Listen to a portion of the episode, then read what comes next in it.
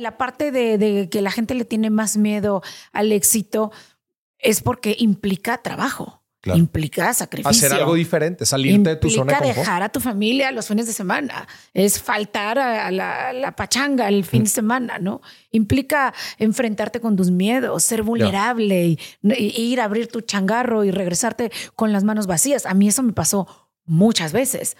Y, y, pues es, es una realidad. Si tú quieres hacer algo diferente, tienes que salirte de tu zona de confort.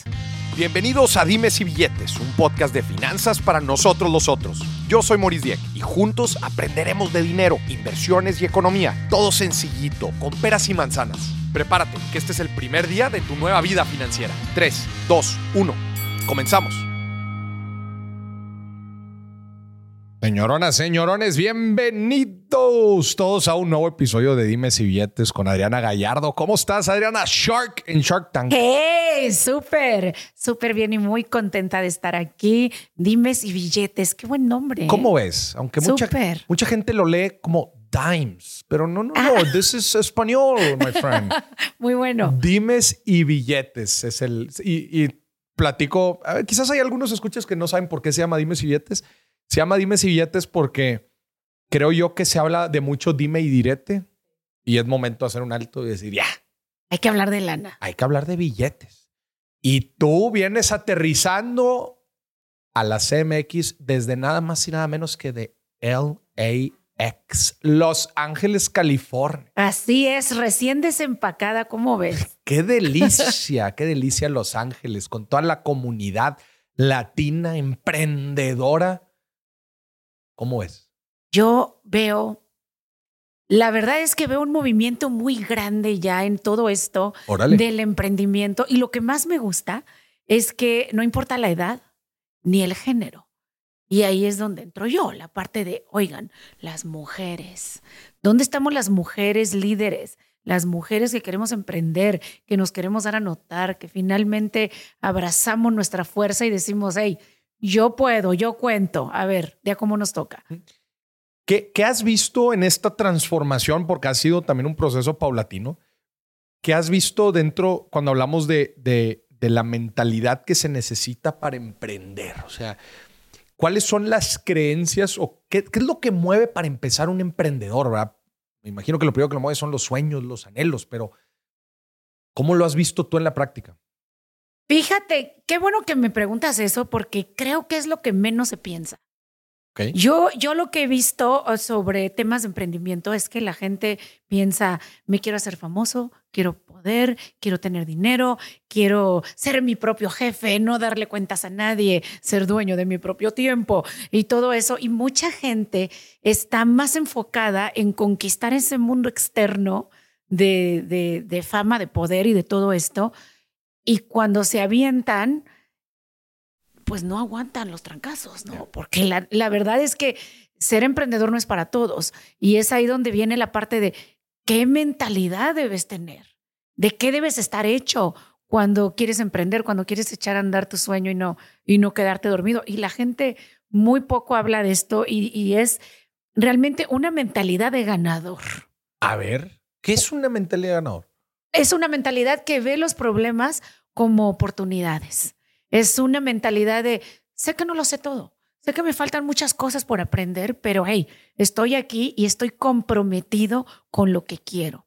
Y mi sueño, esto que, que, quiero, lo quiero desde el fondo de mi ser. Estoy dispuesto a hacer lo que sea, el día que sea. O sea, no me importa si es sábado, si es domingo, si llueve, si lo que sea, ¿no? Es esa mentalidad de que va a ganar y, y también de que no va a ganar a la primera porque es un, es un trabajo y hay que tocar muchas puertas y, y es también tener un nivel de, de, resistencia pues bastante alto.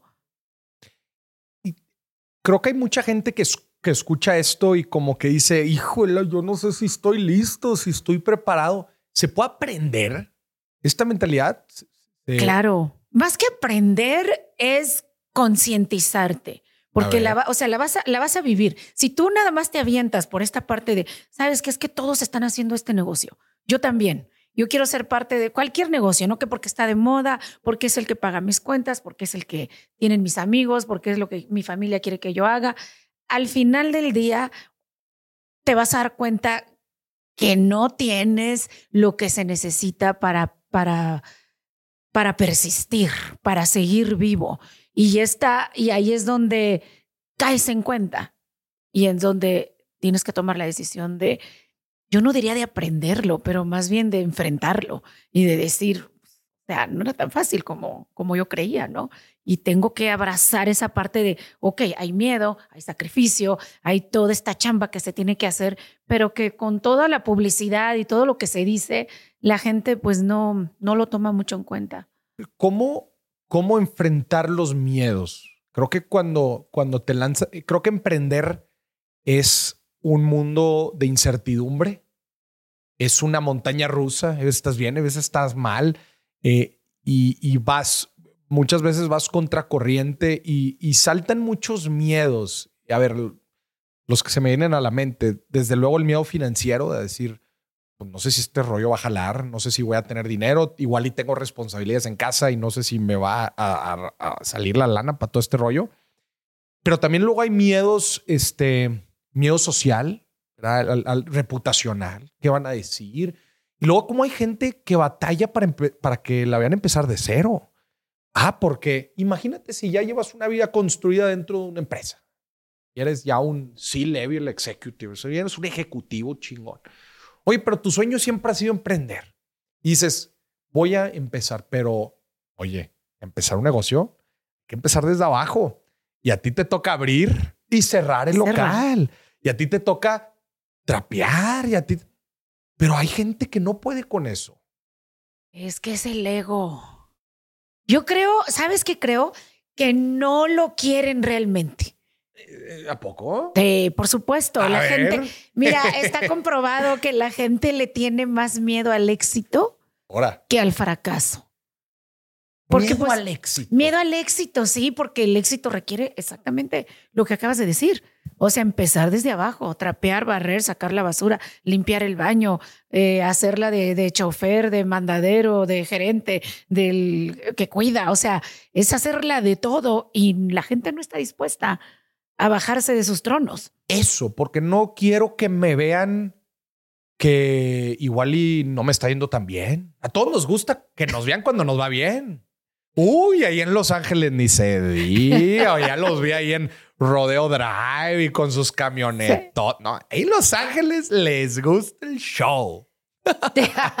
Sabes que sí, eh, yo creo, yo creo que en todas partes, yo creo que también mucho de lo que se publica en las redes sociales, pues es esto, ¿no? De, de pues voy a publicar lo más bonito, lo más padre, lo bien que me ha ido, mis los planes que tengo, bla, bla, y nadie Nadie de verdad quiere mostrar esa parte vulnerable. Vulnerable. Esa parte donde dices, tengo miedo. Y tengo, y tengo un chingo de miedo de emprender y de fracasar y de que se burlen de mí y de empezar de nuevo y, que qué tal si no la hago. Y, o sea, es, es, es algo que es algo que tratamos de, de tapar al grado que pues tiramos la toalla. Muchas veces la gente tira la toalla porque están más comprometidos con ese que dirán, con ese cómo me voy a ver, me, me, comprometo más a eso, me interesa más eso, lo que se va a decir de mí, que lo que podría pasar. ¿Cómo la gente puede enfrentar sus miedos, estos diferentes miedos que te vas, que te vas topando en la vida? Porque ahí te va, o sea, cuando vas empezando son ciertos miedos. Ahorita mencionamos algunos. El miedo financiero y el miedo al que dirán. Pero vamos a hacer un, fast forward y ahora imagínate que ya tienes éxito. Ya eres un empresario, una empresaria exitosa. No estás libre de miedo. No, claro. Te llegan otros miedos. Sí. El síndrome del impostor, de decir, miedo a que, a que, ¿qué? A que, a que resulta que no soy tan fuerte como todos creen. Y acuérdate lo que, oye, lo que dijo Bane en la película de, de Batman. ¿Te acuerdas? La, ¿Viste esa película? No. La tercera película de Christopher Nolan de Batman, en donde el malo es Bane. Y en una interacción con Batman, Batman le dice, sí, yo soy súper fuerte y te voy a poder vencer. Y lo que dice Bane es algo bien interesante que aplica al mundo de los negocios. Y dice, Ah, me gusta. Entre más, entre más alto creas que estés, más dura es la caída. Ay, ay, ay, Es ay, ay, ay, ay. Por eso hay que vivir con intención. A Es ver, una gran diferencia vivir intencionalmente que tener buenas intenciones. Vivir intencionalmente es todo lo que haga y diga está alineado a un propósito. a, a- a donde, como sí, a un propósito, a donde voy en la vida. Y muchas veces la gente con tal de encajar, co- con, tal de no, del FOMO, del famoso FOMO, de no perderse de nada, no decimos no. Y ahí es donde nos descarrilamos, perdemos el piso y seguimos volando. Y es ahí donde, ah, donde vemos que las caídas más altas son las que más duelen, porque vives engañado. Mm. Y hay que, hay que abrazarnos, hay que aceptarnos y decir, ok, bueno, pues no tengo todo resuelto. Las, mis ideas no son las mejores del mundo. Sé que tengo mucho que aprender, pero la, el compromiso que yo tengo conmigo mismo y con mi propósito es lo suficientemente grande para enfrentar todos estos miedos. Y sabes que yo veo mucho que la gente, porque me preguntabas cómo enfrentar los miedos. Y yo veo que muchas veces las personas se victimizan. A ver, Y es así de, se victimizan. se victimizan, o sea, lo que pasa es que yo tengo este principio, para enfrentar el miedo primero acepta que lo tienes. Ok, buen, O sea, sí, buen punto. Primero, o sea, sí, porque tú ves mucha gente que no es que yo no soy bueno para, no te dicen, no, eh, eh, a mí no me gusta hablar en público o a mí no me gusta socializar. A mí no me gustan las ventas. No, no, las ventas, pues alguien más. ¿no? Exacto. Tienes miedo, papá. No digas que no. Exacto. Tienes miedo. Entonces, Miedoso. por ahí hay que empezar, ¿no? Decir, ok, bueno, sí, reconozco, tengo miedo. ¿Y por qué tienes miedo? Bueno, primero que nada, porque no lo has hecho y cuando lo has hecho te salió mal y ya, ya te echaste para atrás. Es un proceso. Sí, es un proceso. Es un proceso y es aceptarlo. Ok, sabes que sí, tengo miedo. Tengo miedo y, y ya de ahí decir, ok, ¿cómo funciona el miedo? Pues cada vez que yo tengo algo nuevo en mi vida, una nueva idea, cuando me quiero, como quien dice, salir del huacal, Mm. ¿verdad? Aparece el miedo. Ahí te va, que es lo que yo creo del miedo. A ver qué opinas. A ver, Cuando se te va el medio, cuando se te va el miedo, se acaba la. Se, se acaba. O sea, cuando se va el miedo, cuando se te va el miedo, se acaba la magia. Te voy, te voy a poner un ejemplo. sí, Cuando yo me subo a una conferencia, la gente me, siempre me pregunta a mí, ¿no te da miedo hablar en público? Y yo sinceramente les digo, yo nací con un don para hablar en público. Y nací. Pero eso no significa que no me dé miedo salir a hablar en público, porque el miedo se traduce como esas, eh, esas este, eh, maripositas, eso, ese nerviosito rico, precioso que tienes antes de subirte. al- Sí. No, antes de subirte, creo yo que en el... ¿Pero qué? Pero lo haces. sí, Lo haces. Con, con todo y miedo, lo haces. Creo yo, porque me ha pasado con otras cosas en la vida, que cuando haces esas cosas y dejas de sentir esas maripositas, esas... digo, lo podríamos extrapolar también a las relaciones de pareja, pero no nos vamos a meter en eso, porque luego aquí nos quedamos unas dos, tres horas.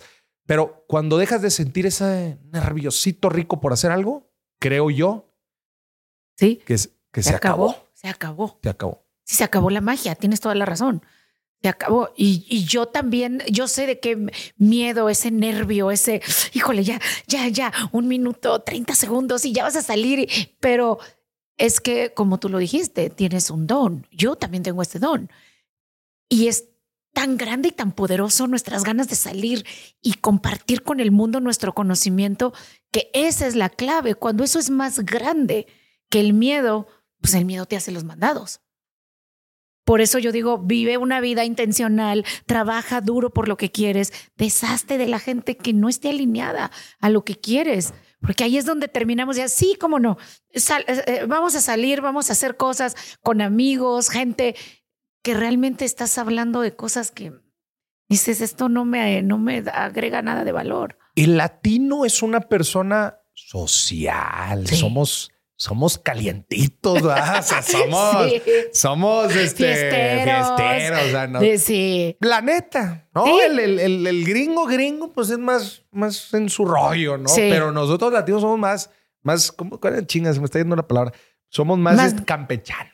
Sí. ¿no? Somos más campechanos. Nos gusta ahí el cotorreo. Bueno, pero esto mismo, ahorita volviendo al tema de las creencias, Sí. esto mismo juega para bien y para mal. ¿Por qué?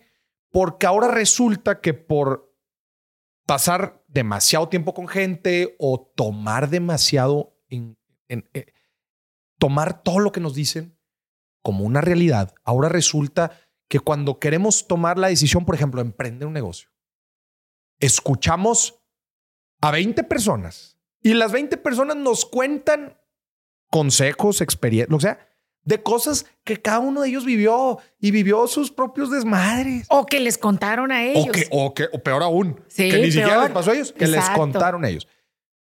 Entonces ahí es cuando nos jueguen contra a Sí. nosotros los latinos.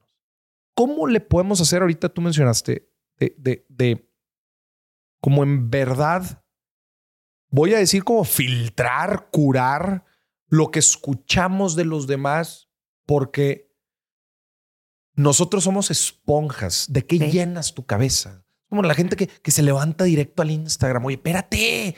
Ni Ey, siquiera te has dado minutos para ti, ya te- estás permitiendo Bosteza. que. Sí, oye, que todo, en, todo lo que está allá afuera entre en ti. ¿Cómo le haces tú para filtrar cosas? Porque también es bueno escuchar cosas malas. No estoy diciendo que nada más los que nos hacen wiri wiri guaragora hay que escucharlos. No. No, no, no, no. no. ¿Cómo le haces tú para filtrar y estar con gente que en verdad te aporta valor? ¿Cómo le hago? Híjole, estoy muy enfocada. La verdad es que yo soy una mujer muy apasionada en lo que hago. Soy muy disciplinada. Me gusta, mm, no quiero decir la perfección, pero no me gusta fallar.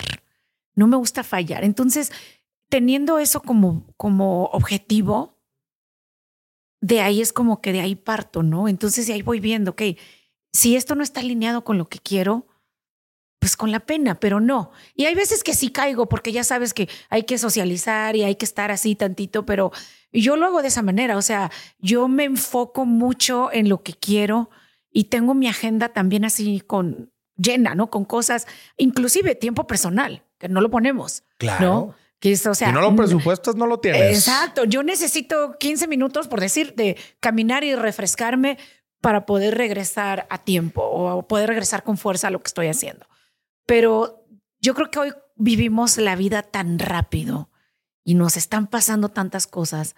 Sobre todo, quiero decir a las mujeres que somos madres, que emprendemos, porque tenemos la, responsabilidad también del hogar, de los hijos, de la familia, sabes, del esposo, del negocio.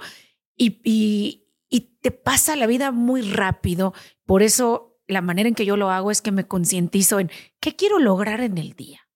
¿Qué, ¿Cuál es mi meta a corto plazo? Y yo te hablo, yo tengo metas de aquí a cinco años, cuatro años, tres años, un año, una semana, un día, el día de hoy, ¿qué es lo que yo quiero cumplir? ¿Qué es lo que quiero lograr hoy? Porque son en esos pequeños logros donde ya acumulados voy a ver el resultado final. Yo estoy muy consciente de eso y por eso es que puedo elegir entre qué, qué quiero tener en mi vida y qué no. ¿Qué, cuál, cuál, crees que en, en, el hablando, siguiendo hablando del tema de mentalidad, cuál, cuál crees que son de los principales errores que comete la gente al momento de manejar su negocio en temas de, de, de mentalidad y creencias? Híjole, pues hay muchos temas. Eh, ¿Qué errores cometen? El que más te toca ver, dices, híjole, la estás regando.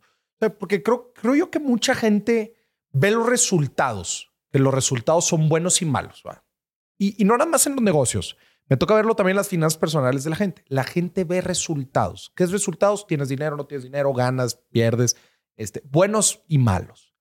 Pero no se dan cuenta que yo les digo, las finanzas son 80% cabeza, 20% billetes. Tú lo que crees, lo que percibes, a lo que le das valor, todo eso que, te, que pasa en tu proceso mental, termina ejecutándose y esa ejecución uh -huh. se convierte en hábitos, se convierte en, en, en decisiones que da resultados. pero el resultado ya es lo de allá, ya es lo último. Todo empieza en la cabeza. Así y es. en los empresarios es igual. Oye, es que no sé por qué llevo dos, tres años en picada. Carnal, es que no has, no has demostrado un liderazgo correcto porque estás metido en un ciclo vicioso que tiene que ver con Sí. tu ego y tu equipo directivo, etcétera. ¿Cuáles son como los principales errores que te toca ver a ti en esta parte? Yo creo que esa es una parte importante, el liderazgo, el saber delegar, el saber tener equipos, desarrollar equipos ganadores. Vámonos. Eso de, eh, no se trata nada más de contratar al que entró, o sea, porque hoy en día, bueno, hay una, hay un problema, ¿no? De, de contratar y retener buenos empleados. Pero yo cuando escucho eso digo, bueno, ¿cuál es tu visión?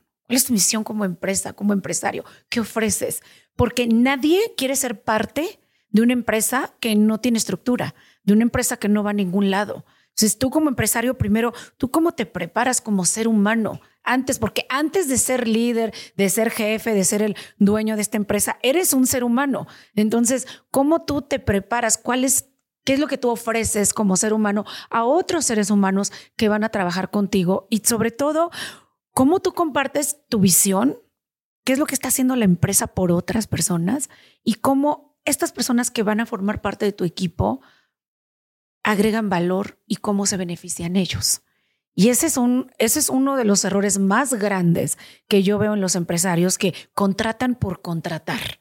Ah, porque habla bonito, porque no sé qué, porque no sé, y van y los ponen y luego los dejan ahí, ellos se van de vacaciones o les vale y dices, no. Claro.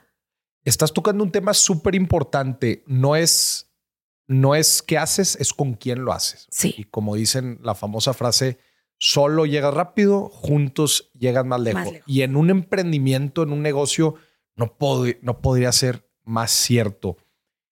¿Qué recomendación le das a la gente al momento de contratar? O sea, estoy, estoy de acuerdo en que los procesos de reclutamiento muchas veces es qué tengo a la mano y con eso que tengo en la mano, ¿qué puedo hacer? El problema es que adaptamos nuestras posibilidades, nuestras metas a nuestras posibilidades. Y eso es un completo error. Es a dónde quieres llegar, qué quieres hacer y después contrata. Ey. ¿Qué recomendación le darías a la gente? Sí, Para armar equipos de alto rendimiento. sí. Bueno, no ser conformista. Ok. No, esa parte de, bueno, pues me voy a adaptar. Pues no sabes Sí, mucho, sí, pero empezar, pues ¿verdad? órale, bueno, o sea, yo sé que tienes necesidad y bueno, a lo mejor lo puedes hacer otra vez en un periodo corto de tiempo, pero también necesitas ponerles metas a ellos para que ellos tengan un, algo, algo para ver en el futuro. Y, y luego, bueno, yo lo que hago es que yo exploto, no exploto, pero yo, eh, es que en inglés se dice, bueno, yo, voy a potenciar los talentos de las personas. Ah, ya, ya. En inglés es empower. eh, no, esto es este. mm, Ya se me olvidó. Pero el, el, este Es que en Los Ángeles habla español. es potenciar los talentos de las Sí, claro, personas. claro, claro. Entonces, una persona que va a ser bueno para los números es esta persona que es más, que se fija más en los detalles, que trabaja mejor solo, que es más perfeccionista. Entonces, esa persona ponla a hacer trabajos administrativos, trabajos de finanzas, contabilidad, ese tipo de cosas. Tienes otra persona que es más carismático, le gusta mucho hablar, que entonces esa persona tiene que estar en la parte de ventas, en la parte de PR. Eh, entonces también ese es algo que nosotros, los líderes, debemos fijarnos, ok, ¿cómo puedo sacar el mejor provecho? Mm. Tanto de que la persona en mi equipo y que la persona también pueda explotar sus habilidades, esa era la palabra, que la persona pueda explotar su creatividad, su, pues lo que ofrece, ¿no? Si Claro. lo encasillas a, a alguien que le gusta mucho las ventas, que le gusta mucho platicar, que es carismático, lo sientas a hacer números, pues lo vas a desperdiciar Claro. y la persona aparte no te va a durar, se va a salir corriendo a la primera de cambios. Claro. Pero, let's talk business. A ver, platícanos, ¿tú estás basada en Los Ángeles? Sí, señor. Los Ángeles, la segunda capital de México para muchos. más mexicanos, creo que es la segunda ciudad con más la mexicanos segunda, sí. después de Ciudad de México. Sí. ¿ah? Qué locura. Este, ¿qué negocios hay chingones así? Este, sí, oye, me voy a mudar a Los Ángeles la próxima semana y quiero poner un negocio. ¿De qué lo pongo? Híjole, pues hay muchos. ¿Pero ¿Qué se está moviendo chido? comida, ahora con los restaurantes. De comida mexicana es un Los restaurantes hit, de comida mexicana, sí, muy buenos. Bares, Bares. Es que al mexicano le gusta sí, pistear. le gusta. Bueno, me estás hablando de negocios así para Sí, lo- latinos o en general. Ok, hay mucho negocio de, de esto de las ventas de teléfonos, pero esos hay en cada esquina. ¿Ventas de, de teléfonos celulares. Hay como ¿Como usa- tienditas. seminuevos como o qué? Movo. Eh, sí, seminuevos o nuevos, pero hay muchas, muchas tienditas de estas. Ya. Ah, hay mucho de comida, ya dije. Y bueno, independientemente latino, ¿no? ¿Qué, qué negocios así están interesantes en el mercado de California? A mí me, me vuela la cabeza California, porque California, si mal no me equivoco, si California fuera un país, fuera como la quinta economía del mundo. increíble, o- o- sí. O sea, e- ese simple dato es algo que te vuela la cabeza. Y te platicaba ahorita, hace dos semanas estuve en, en Los Ángeles y me paré, o sea, dije, ¿qué es esto? qué locura. El clima precioso. Divino. Eh, y, y todo lo que se mueve, o sea, me tocó, eh, te platicaba como vivir de cerca toda la industria del, del entretenimiento, Hollywood y todo ese rollo y dije, ¿qué carajos es esto? O sea, Sí. un mundo por sí solo. Que, que dentro de todo ese mar de billetes que va, que va y viene en California, este, si, otra vez, si yo te dijera, oye, pues voy a meter un, un business. Construcción. Vámonos. En la construcción Ahí está el billete. hay, ahí hay mucho dinero. En la parte producción también. Producción Eh, de... la producción de lo que sea. De shows, de, Ah, de producción audiovisual. producción, sí. ok, órale. Eh, hay much, muchísimo de eso. ¿Qué más hay? ¿Qué más hay? La, la parte de la construcción, de tecnología. Fíjate que he escuchado varias veces ya el tema de la construcción en ¿Sí? California. Pues es que no hay vivienda y están los precios, están para Es una locura. locos. Es una locura. Y también abrir un negocio hoy por hoy en California es difícil. Taxes. Es los taxes y luego es un estado que está muy, es este employee friendly. Ah, muchos Entonces, beneficios. eh, mucho, no, no, es, es como, es que no quiero decir que están en contra de los empresarios, pero casi, casi Sí. que mm, sí, o sea, es difícil. Es Eh, difícil por porque los no- está, eh, impuestos. está hay muchas fácil- leyes, hay, hay muchas leyes que hay protege que prote- están a al favor empleado. del sí, Ya. pero demasiado. Que no es así en otros estados. No, no es así. Y tampoco es, y, y a mí se me hace exagerado, la verdad, O sea, porque ya. siento que se fomenta eh, mucho la flojera, mucho eh, lo que quédate en tu casa y nada más recibe tu cheque. ¿no? Sí sucede mucho en Estados Unidos. Muchísimo. Últimamente es de Muchísimo. cañón. O sea, hay Sí, raza que no está jalando Sí. y que está recibiendo su cheque del gobierno. Así es. Es, Qué fuerte. Esta es. Sí, la verdad es que es triste, es duro y, y a mí me da como cosa decir, o sea, ¿cómo puedes estar en tu casa rascándote la panza y recibiendo un cheque? Pero es el sistema.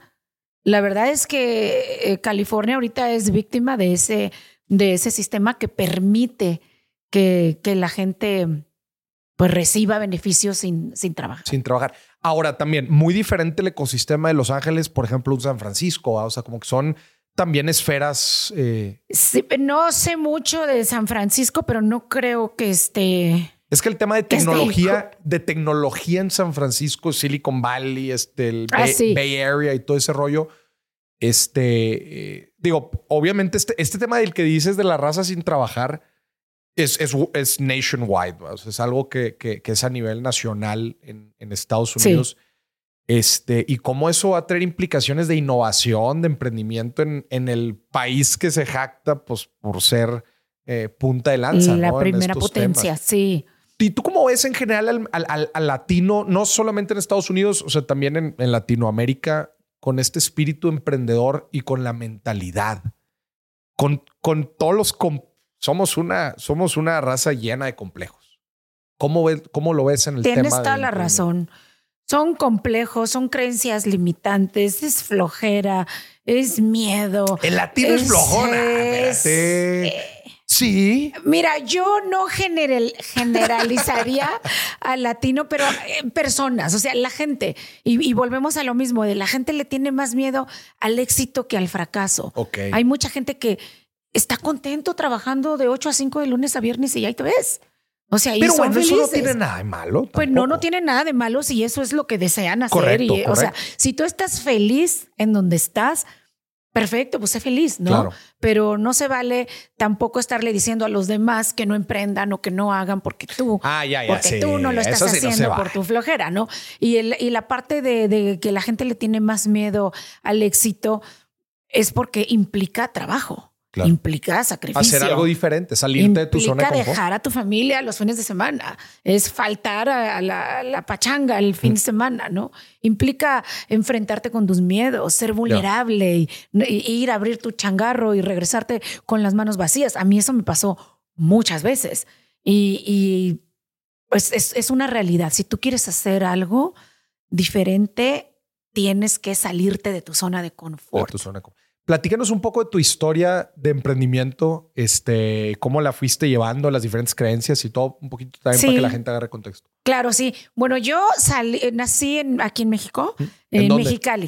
Nací en Mexicali. Sí, Qué cachanilla. chulada. Sí, qué calorón también. Hablando de calores. Calorón.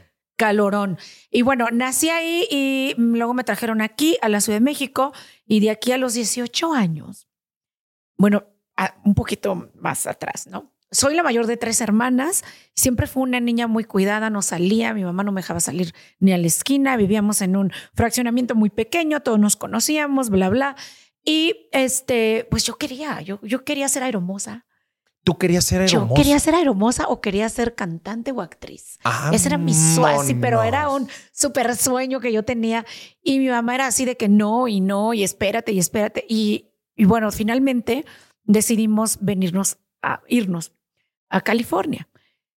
Y vendimos todo. Se fue mi papá con mis dos hermanas y me quedé yo literalmente con mi mamá vendiendo así la sala, la licuadora, así Todo, Todo. en México para irse a California. todo para irnos a probar suerte. Y ella decía, yo la oí un día a mi mamá diciéndole a mi papá, es que Adriana es muy inteligente, yo veo que ella tiene, tiene algo y aquí yo no veo que ella vaya a tener mucha oportunidad y yo no la dejo salir a ningún lado tampoco. Entonces, pues vámonos para allá. Ok. Eh, mi papá acababa de construir la casa donde estábamos, pero bueno, al final nos venimos en autobús. Nos fuimos mi mamá y yo, tres días A California. a Mexicali A Mexicali. a Mexicali. De Mexicali cruzamos la frontera con, con mi visa de, de- de turista. De turista. Sí, o sea, cruzamos, pues al mes me, me- pues ya estaba yo ilegal. Y así comencé, comencé trabajando en el Burger King, ¿Por qué? lavando los baños, Órale. haciendo las whoppers, sacando la basura, Muy ricas, por cierto. deliciosas. Delicioso. Pero bueno, no tanto cuando ya estás ahí horas cocinando y ya sí huele, o sea, yo olía ya, de, ay, ay, no, por Dios, ya no quiero. Eh, ¿Este qué año fue? Esto fue en el 88. 88. 1988, sí. Ya. Y trabajé ahí un rato y mi más grande ambición era convertirme en la cajera de ¿Qué- la ventanilla. No era cualquier cajera. Eso era tu, esa era tu ambición a corto plazo, pero, No, en mi mente esa era mi ambición y ya. o sea, tú querías llegar a ser cajera. Yo quería, es que yo veía las cajeras y las veía tan bonitas, tan perfumadas, con, o sea, ellas no estaban, con- o sea, yo andaba literalmente en friega, limpiando y haciendo... Y decías a tu más. Yo decía, pero pues, te estás- veías ahí largo decía, plazo, ¿o ¿qué? Sí, es que, o sea, imagina, 18 años, yo nunca trabajé en México. No, o sea, ¿Estudiaste? Sí, sí, estudié, estudié aquí la secundaria, la prepa y, y un poquito de mm, una carrera de como de comercio, algo así. Ok. Entonces mi más grande ambición en ese momento pues era eso. Cajera. Y yo dije, no, pues me, me tuve que aprender eh, la caja y todo. Total de que me la dan de cajera. No, pues yo feliz. no, pero lo que más me hacía feliz era traer la diadema y hablar así de Qué Welcome to. Burger King. Can I help you? Para yo decía, puta, qué chingón. Ya. Y, y mi mamá me decía, oye, pero pues, ¿por qué te, o sea, qué tiene de fabuloso eso? Pues, ma, yo le voy a servir la hamburguesa a los que pasen. A la gente que pase en el carro, yo se le voy a servir. Y mi mamá me planta esta semillita de hija. ¿Te has puesto a pensar que tú fueras una de las que pasa y no de las que le sirven? Y no la que sirve. Que yo pase manejando un carro. Ay, mamá, ni en mis sueños yo voy a manejar un carro de eso. O sea, ¿qué onda? Pero me dejó esa semillita y cada vez que pasaba un carro, yo le daba el refresco y tal. Yo veía el carro y decía, ay, estuviera ahí sentada. La verdad es que mi mamá jugó Un rol fundamental. el fundamental, el papel más importante y es por ella quien yo que yo me convertí en la mujer que soy. O sea, ella te estuvo empujando. Muchísimo. Si no hubiera sido por tu mamá, no llegas a donde estás. te juro que no. Yo no estaría, no sería lo que soy. Y ella me empujó, me empujó y, me- y entonces me lleva a comprarle el seguro de auto de su carro. Acompáñame y me dice, pide chamba aquí. Aquí todos se ven arreglados, la gente se ve bien, pide Órale. chamba. Digo, yo, pero si yo ya soy la cajera, que no sé qué. No, no, no, no, no. Pide, pide trabajo, pero no sé hacer nada. Tú diles que sabes desde barrer hasta estar en la gerencia. Y, o sea, en ese tiempo así yo volteaba a ver a mi mamá y, y me dijo, te cuento tres para que lo hagas. Y son esos, ese fue mi primer encontrón con el miedo, porque te juro que yo quería salir corriendo. No, tu mamá no te daba, dije- no te daba espacio a nada. Nada, O sea, era como cuando te quieres aventar a la alberca ni madre, vámonos. Y así, exacto, así. Yo dije, no, no quiero. Yo decía, ah, trágame tierra. Total que lo hice y me, y le- me dice la muchacha, pues ahora sí que qué sabes hacer y ahí voy yo a repetir como el perico, ¿no? Pues sí, fíjate que yo sé desde barrera hasta estar en la gerencia, pero me le acerco y le digo, señorita, por favor, no me regrese. O deme chamba de lo que de sea. lo que caiga. Pero no me quiero regresar, regresar así a tres pasos, ¿no? Que mi mamá estaba ahí sentada. Le digo, páguenme lo que sea, deme cualquier horario, no me importa. Total que convencí a la chava. Me dan la chamba, llegué, empecé a trabajar y ¿Qué te otra, pusieron a y hacer? otra vez me pusieron a repartir este tarjetas en los dealers, en los, Los dealerships. en los dealerships para traer negocio. Y Era una aseguradora. Era una aseguradora, ajá. Y entonces era así de salte y, y andaba yo en Uy. un bochito que se estaba de- eh, cayendo a pedazos, un 64, y es, ni frenos tenía, me acuerdo. Que fre- me acuerdo que frenaba yo con, este, con velocidad y ahí llegaba yo. Y fue, fue, hoy pues ya no, ha pasado muchos años y, y, y me ha ido muy bien, gracias a Dios. Pero son momentos que me forjaron, que me Mm. fueron, que me fueron puliendo y haciéndome la mujer en la que me convertí. Oye, y super paréntesis, en esos, en esos puestos, trabajos, no, pues no te pegan papeles, ¿va? En ese tiempo no, pues me pagaban debajo de la de mesa cash, y me pagaban 200 dólares a la semana. 200 dólares a la semana. A la semana. ¿A o semana? Al mes. Ay, cabrón, ya ni sé, ya ni me acuerdo. En, en, lo, en el 80, En el 88. Se me hace que haber sido al mes, yo creo. Yo creo sí. Pues sí me acuerdo que eran 220, pero ya no me acuerdo cada cuánto. no, 200 a la semana no los gana todo, no, no los gana cualquier mexicano, ¿eh? Pero no era tampoco, era menos del mínimo en aquellos Era años. menos del mínimo. En Sí. aquellos años no me acuerdo, Sí, sí. pero bueno, a mí se me hace una fortuna. O sea, yo decía, wow, qué chingón mi sueldo, no sé qué. Entonces, como yo, este, yo le decía a mi mamá, oye, no sé hacer nada, me da miedo, no sé qué. Y ella me dijo, mira, tú entra ahí y camina derechita, ve a los ojos, estrecha la mano de la gente con fuerza, con firmeza, pues. Y acomídete, mija aprende, sé una esponjita. Tú siéntate de- con todos y di en qué puedo ayudar, en qué puedo ayudar, en qué puedo ayudar. Y yo, mira, como soldadito, Vámonos. como soldadito, así de que les puedo ayudar. Y bueno, pues váyase a los dealers y traigan los clientes. Y yo iba y traía y traía y traía y traía. Y muy pronto me empezaron a enseñar. Y en tres meses, te juro, me convertí en la vendedora número uno. No. No manches. Qué chido. ¿Te imaginas? Yo dije, wow, o sea, no lo puedo creer. Y fui y me compré una ropita en unas tiendas de chinos que son muy famosas. Mm. Allá, este, ropilla más o menos. Y, y yo no, pues yo me compré mis tres trajecitos. Y ahí estaba yo, pues para verme más o menos, ¿no? Y llega mi mamá y me dice, ¿y tú? Y ahora me dice, ¿tú de dónde sacaste para comprar esta ropa? Le digo, ¿con quién crees? Le digo, ¿qué estás hablando, señora Gallardo? Vámonos. Y me dice, ¿con quién? Y le digo, con la vendedora número uno de mi oficina. Toma. Ay, yo así el orgullo, no sabes, yo como pavo real. Mi mamá me dice, ay, me dice, pues qué bueno, pero algo no me cuadra. Ahora. ¿Qué? Pues que no es tu oficina, hija. Digo, sí Ah. es, sí es, ma, yo trabajo ahí exactamente. Tú trabajas ahí, pero eso no es tuya. Tú tienes que abrir tu propia oficina. ¿Sabes que me dieron ganas de, de decirle a mi mamá, o sea, no, ti- no tienes llenadera? No. O sea, ¿Cuánto ¿qué- más, mamá? ¿Cuánto o sea, ya. más? Exacto. Uno, o sea, no lo voy a hacer. Y empecé yo que no lo voy a hacer y no lo voy a hacer. Y me empezó a dar este ataque de no lo voy a hacer. Y le digo, ¿sabes qué? Tú vete y consíguela. Y si la consigues, pues ahí me hablas. Pues la señora fue a buscar una bodega que le rentaron. Tu mamá. Una bodega, pero algo pequeñito, donde nada más cambiamos ella y yo, sí, mi mamá. Y llega y me dice, aquí están las llaves, renuncia y empiezas y abres. Mamá, o sea, te recuerdo que no tengo papeles. no hablo inglés. Aprendí a vender de los dealers, pero jamás aprendí la parte administrativa ni la legal. O sea, no tengo ni idea de cómo manejar un negocio. Yo así despotricando todo y me dice, pues buen momento para aprender. Lo vas a aprender todo porque yo creo en ti. Yo dije, pero yo dice, pero yo no creo en mí. O sea, yo no creo que yo lo voy a poder hacer. Total que abrimos y pues como fue, a ponerme mis jeans, tenis, cachucha y a repartir volantes. ¿Pero, pero ¿qué, qué vendían? Carros, seguros de carros.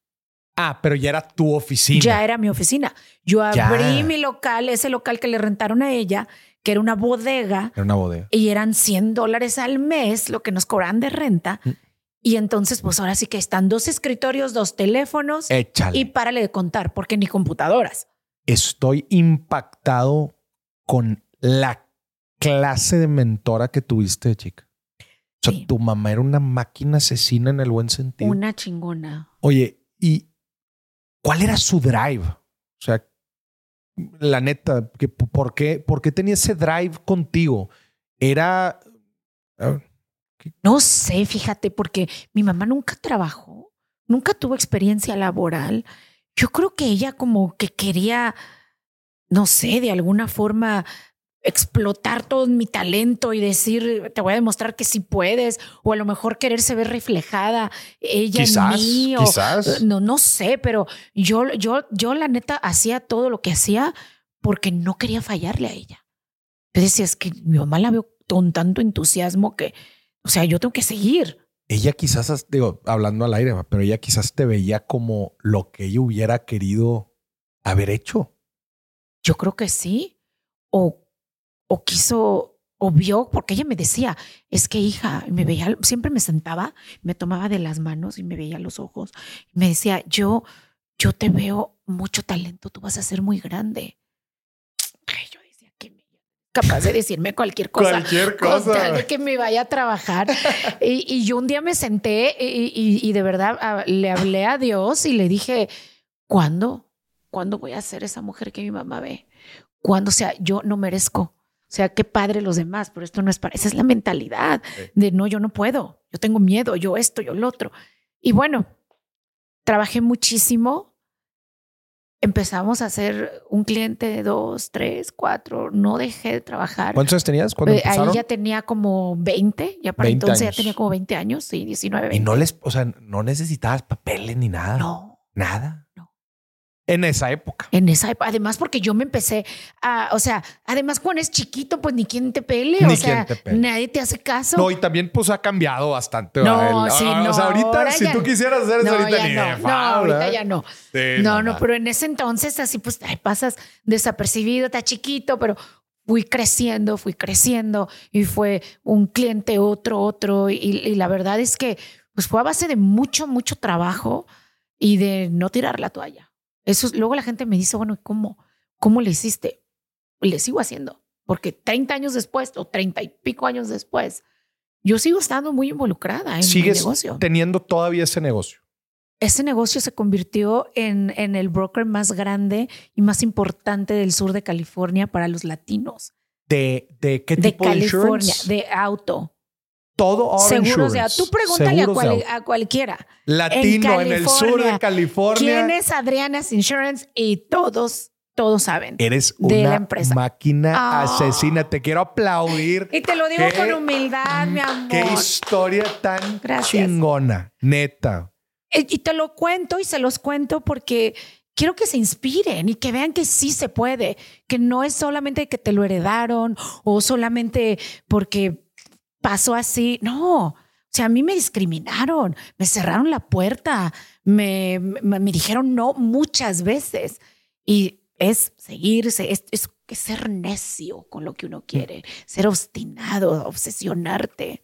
¿Te, te siguió impulsando tu, tu mamá? O sea, ¿fue pieza clave también en el crecimiento? fue pieza clave también en mi desarrollo personal y como Personal. empresaria, porque yo cometí muchos errores cuando empecé a contratar gente, ¿no? Eh, Porque son vendedores, ¿verdad? Los que contratan sí, son vendedores. empieza, sí, porque nosotros tenemos la oficina y ahí venden. Ahorita, ¿Cuánta gente tienes? Ahorita ya tenemos más de 600 empleados. 600. ¿Y de, de cuántos de esos son vendedores? Eh, unos 400. Madre santísima. Y por todo Cali, por todo Por el sur todo de California. California, sí.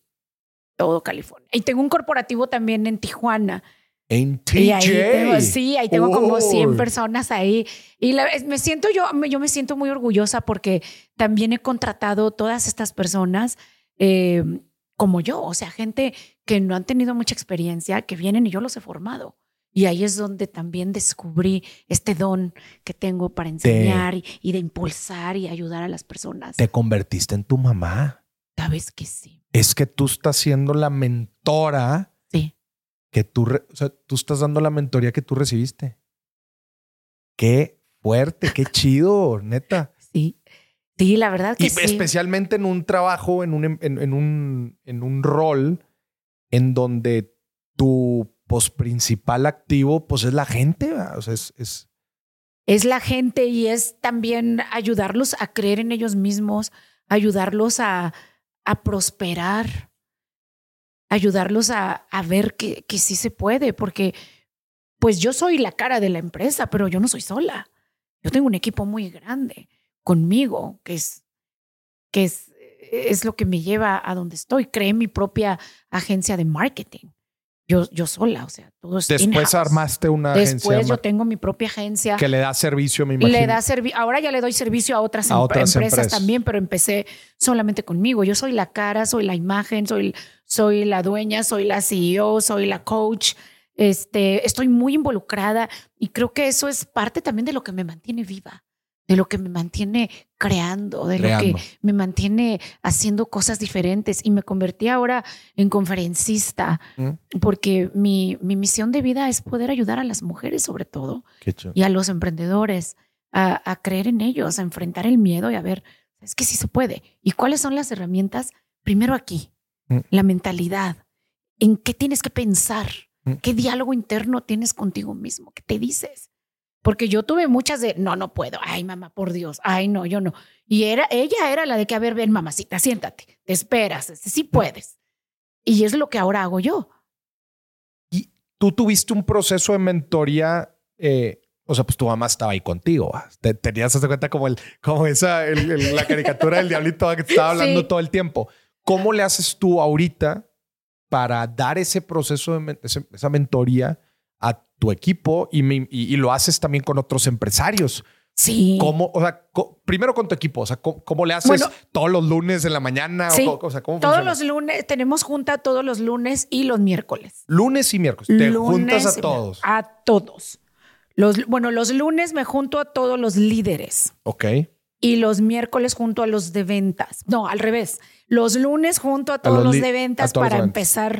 La frescos la semana, el mero show. Sí, Vámonos. es de 9 a 10 y hablamos de, de ventas, de accountability, de qué lograste, qué te falta, qué te comprometes, bla, bla. Eh, celebramos también a los que llegaron a la meta. O sea, Ok. y, y luego tengo, tengo gente clave que, que porque nos dividimos, lo hago en Zoom, obvio. Este, entonces nos dividimos en grupos. Todo en Zoom. Todo en Zoom. Sí, eso sí, porque no puedo juntar a tantos. Está la gente por todos lados. Ya. Pero me imagino que de repente sí, Sí. hacen sus convenciones y Oh, vénganse sí, todos. sí, sí, sí. Esas las hago una vez al mes. Una vez al mes. Una vez al mes los junto a todos y hago algo, le puse yo empodérate. Ok. Empodérate y entonces ahí los junto y hablamos junto a otros eh, personas claves de la empresa, presentan un tema y luego yo presento el tema principal. Y hablo mucho de liderazgo, hablo mucho de motivación, hablo mucho de adaptarte al cambio, Mm. Hablo mucho de metas, de tips para vender, de objeciones, cómo superarlas. Pero eso lo voy manteniendo durante el mes, los lunes y los miércoles. Y también das mentoría a empresarios y empresarias. También doy O sea, ampliaste, ampliaste tu, tu, sí, o sea, no solamente a tu empresa, Sí. sino también. Sí, es que, es que yo creo en, en, en hacer un impacto. No, a ver, imagínate si todo mundo tuviera a tu mamá así como la tuviste. A la madre, no, hombre, pues salimos todos revolucionados. Imagínate. Gracias. No sé qué tan bueno hubiera sido eso para toda la población, pero Y también me daba mis sacudidas, ¿no? Porque cuando ¿Tu ya de repente se me, me decía, hija, ¿por qué, ¿por qué traes esa cara de enojada?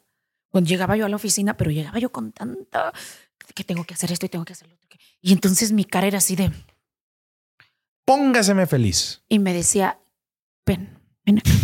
Y ella siempre me recordó, no se te olvide, mija, ¿de dónde vienes? Y, y cambias esa cara. Y pues, ¿qué cara tengo? Se, literalmente parece que traes un pañal con caca en la cara. Porque así andas caminando. Me dice, me dice, y te voy a decir una cosa, me dijo, eres muy buena, eres muy linda, muy compartida, te va súper bien, pero con esa cara matas todo, todo, porque la gente te tiene miedo, la gente no te tiene respeto, te tienen miedo así como andas. Y entonces sea que haz algo para que te recuerdes a ti misma que tienes que tener buena actitud. Y la buena actitud viene desde que te sales de tu casa, porque todo el mundo te está viendo. Mm. Eres ejemplo. Y, o sea, ok, ok, ma. Entonces, eran, eran, o sea, no todo era de, ay, mijita, linda, tú puedes. No. No, y especialmente porque te estiraba mucho. O sea, te, te, te, estiraba tus límites, te, salía, te sacaba de tu zona de confort. Habían veces que, habían veces que los, eh, los managers, eh, yo los invitaba luego a fiesta o a reuniones, pero no fiestas. Eh, Casi no les gusta ahí en Los Ángeles. ¿no? casi no, poquito. Entonces yo hace cuenta que los invitaba a una carne asada o vamos a, a un restaurante y no sé qué, y los juntaba. Y un día me enteré que ellos se juntaron solos y, no, y no me invitaron. Y no sabes cómo me dolió. Te pusiste. Me, me, me, dolió. Porque yo dije, mire, estos no me invitaron. Y todos así. Y entonces fui con mi mamá y le dije, oye, ¿qué crees? Estos yo para todos los invito y no sé qué. Y ellos se reunieron y no me invitaron. Mi mamá me escuchaba. Así, ok, mijita, por favor, ¿quién quiere tener a la jefa en la fiesta donde ellos quieren echar desmadre? Ubícate. Pero es que mamá, yo los invito. Eso no importa. Tú los invitas y la gente va a ir, está bien. Pero ubícate, tú tienes tu lugar y ellos tienen el de ellos. Y está bien. Tú no eres mejor que ellos y ellos no son mejor que tú. Nadie es mejor que tú ni y tú no eres mejor que nadie. Pero ubícate. O sea, qué hueva estar en una reunión y con la jefa. Si ellos quieren tomar, quieren echar desmadre, quieren decir Y hasta igual echarte uno que otra jiribilla hacia ti. Exacto. quieren hablar de ti. Déjalos. Sí. Y entonces algo que le agradezco mucho es que nunca me permitió victimizarme. Nunca. Un señor una vez también me metió una gritiza, un gringo, porque puse un letrero que yo misma hice ahí todo gacho. Y llegó el señor y me aventó el letrero y todo y me dijo, aquí no es México, mi reina. Así, horrible. Me dijo, aquí no es México, te llevas este atasque a otro lado, lo vuelves a, poner y te vas. Y era el dueño del edificio. Era el dueño del edificio. Y entonces yo, ay, no sé qué. Y mamá, ni modo.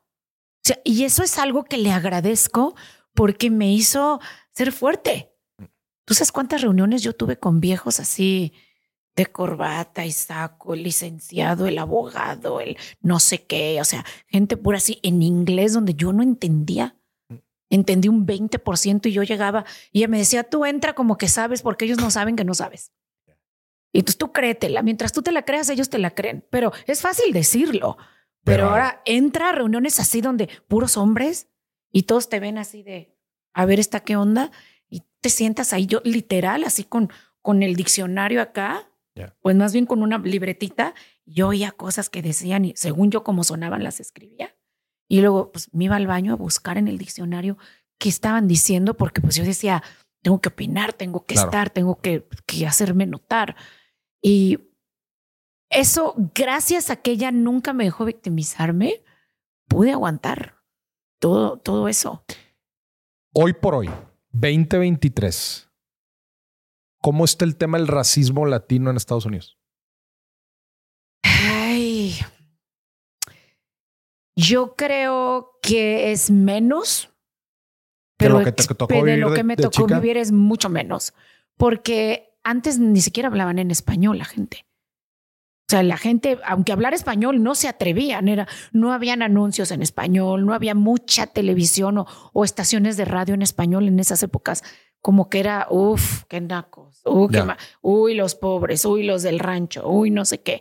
No, eh, ahora eh, hay, hay, ya está todo en español, está, más mezclado. hay muchísimo, muchísimo. Pero pues sí hay grupitos de gente que todavía tienen el hate, ¿no? ¿Sabes algo que rescato bien cañón de, esta historia que me estás platicando? Porque hemos, hemos hablado mucho de tu mamá, pero yo conozco casos de historias similares en donde la persona, en este caso tú, no aguanta y se pierde. Es decir, no soportan tener una mamá así. Una mamá, eh, o sea, tu mamá era tu coach, básicamente. Tu coach de vida, coach profesional. Tengo casos de gente muy cercana, en donde sus papás, hay veces su mamá, hay veces su papá, tienen este rol de coach.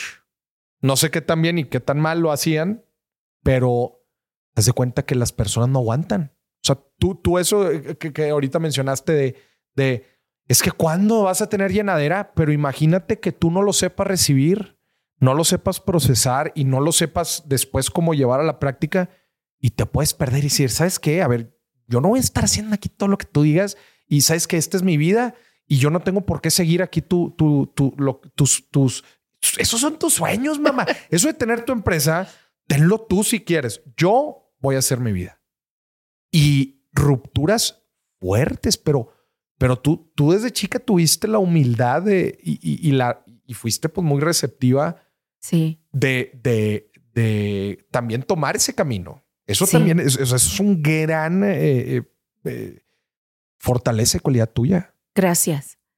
Gracias, sí, sí, lo recibo porque la verdad porque que al sí, chile sí me la porque no, lo que pasa es que sí tuve las ganas de, sí. de, de hecho sí le dije, o sea, ¿cuándo vas a tener? Y, y le dije, tú me sacaste de México, me, me, me, trajiste aquí, consigo trabajo en el Burger King, me sacas de ahí, me metes a trabajar, o sea, me metí a trabajar a lo de los seguros, me sacas de ahí, o sea, ¿por qué volver a empezar? O sea, sí me puse, pero mi mamá se sentaba, se ponía seria y me escuchaba y nada más hacía así. Y luego, ¿ya terminaste? Sí. Ok. En el camino al éxito, mijita, no todo lo que hagas te va a gustar. Oh. Y hoy es un día de esos.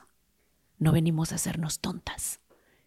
Y como yo había pasado con ella eso de vender todo y de irnos, eh, o sea, a mí me, daba como...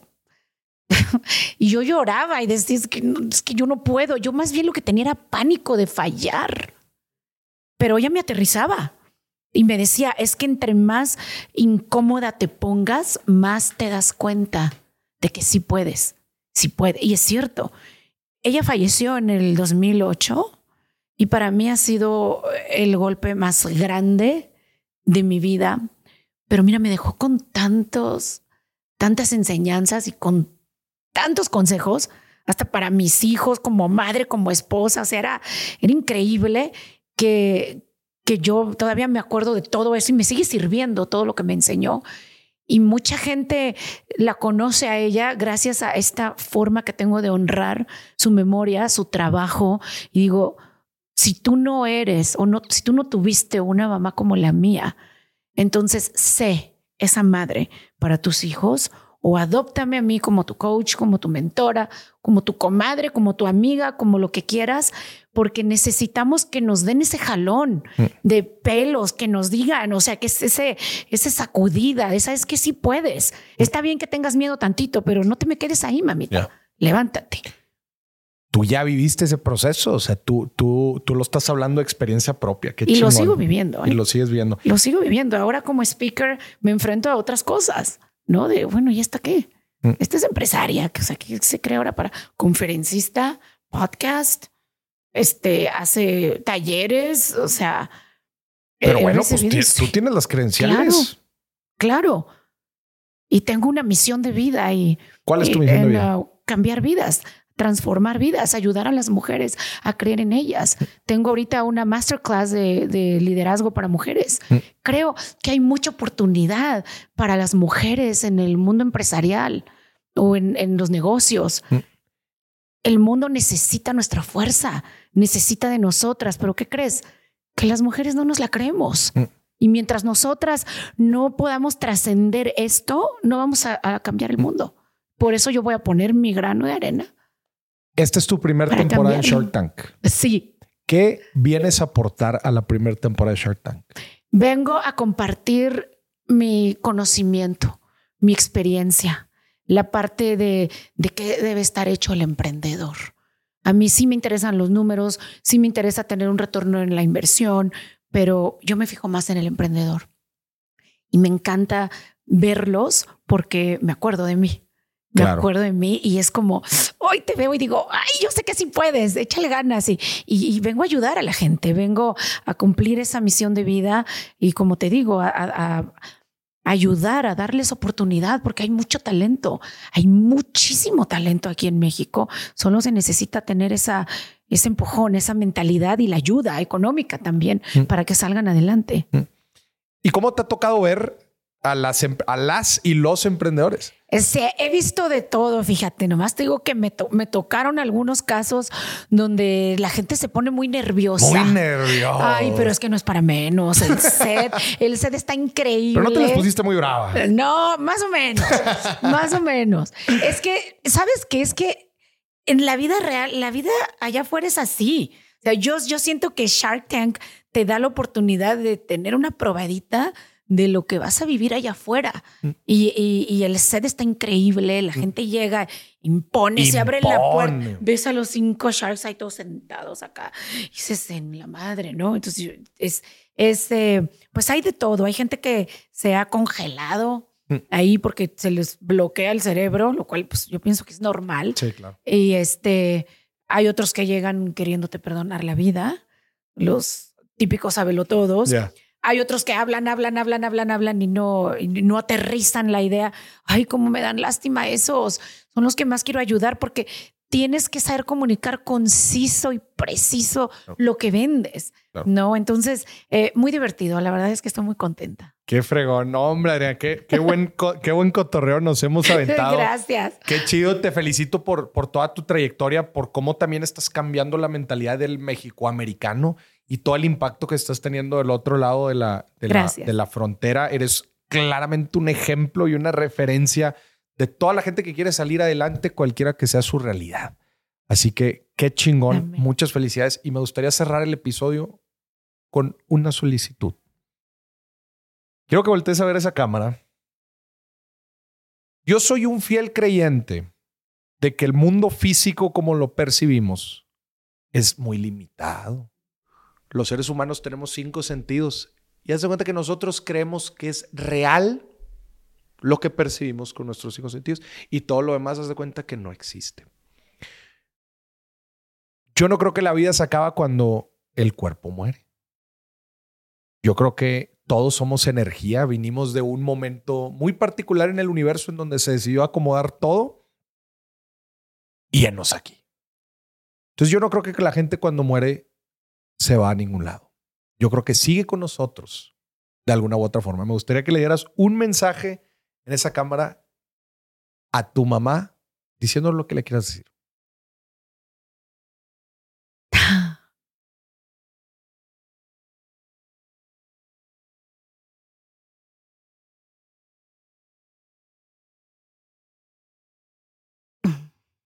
Bueno, mamá, extraño, siempre me harás falta. Sin embargo, honro tu nombre, tu vida. Te agradezco por todo, todo lo que me diste. Gracias por ayudarme a creer en mí. Gracias por empujarme a mis límites. Gracias, gracias por todo. Gracias por tu vida. Gracias por tu dedicación como madre, como amiga, como coach, como protectora y como mi porrista, mi fan número uno. Te amo. Y siempre honraré tu nombre. Y tú sigues trascendiendo por medio de mí, de mis palabras, no solo con tus nietos y la familia, pero con toda la gente que yo pueda tocar. Gracias. Ariana, y eres una inspiración para todos nosotros. Muchas gracias por venir al programa. gracias. Gracias por este espacio. Señoras y señores, esto fue otro episodio de Dimes y Billetes. Hasta la próxima.